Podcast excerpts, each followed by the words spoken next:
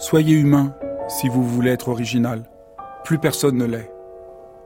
Max Jacob. On condamne parfois Nietzsche parce qu'il a sombré dans la folie. Virginia Woolf parce qu'elle s'est suicidée. On pense que Monet a peint les nymphéas sans contour parce qu'il avait des problèmes de vue. Ou que l'œuvre si intensément colorée de Van Gogh s'explique par son épilepsie. En réalité, le secret de leur œuvre ne vient pas du fait qu'ils ont eu tel type de souffrance ou telle maladie, mais de l'usage qu'ils ont fait de leurs difficultés. Le génie naît de la manière dont l'homme se relie à ses blessures pour en tirer une leçon d'humanité. Il nous est difficile de l'accepter. Pour nous, les héros sont ces hommes auxquels rien ne résiste. Ces femmes qui ont un boulot de rêve, qui passent d'un avion à l'autre avec un brushing parfait. En tout cas, c'est ce qu'on veut nous faire croire. Et tant d'experts, tant de discours participent de ce mensonge.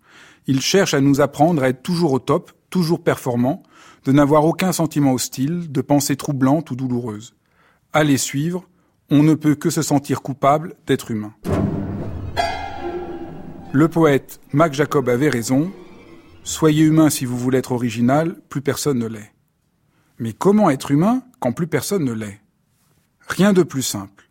Il suffit de vous foutre la paix j'ai compris peu à peu que là était la clé en remarquant à quel point nous sommes jugés, examinés, notés, et ce afin d'être sélectionnés.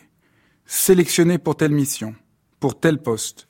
Nous avons intégré ce regard qui exige de nous de n'avoir aucun état d'âme, aucun trouble, aucune hésitation.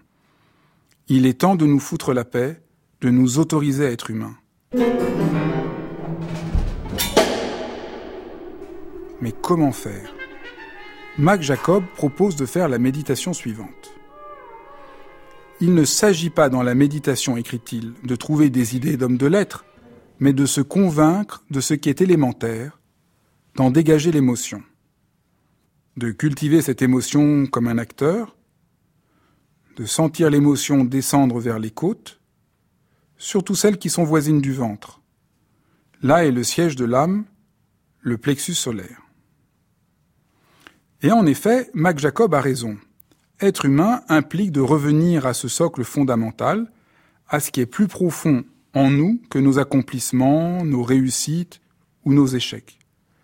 Cela demande du courage, car rencontrer notre propre humanité, c'est découvrir que nous pouvons être touchés, blessés, émus.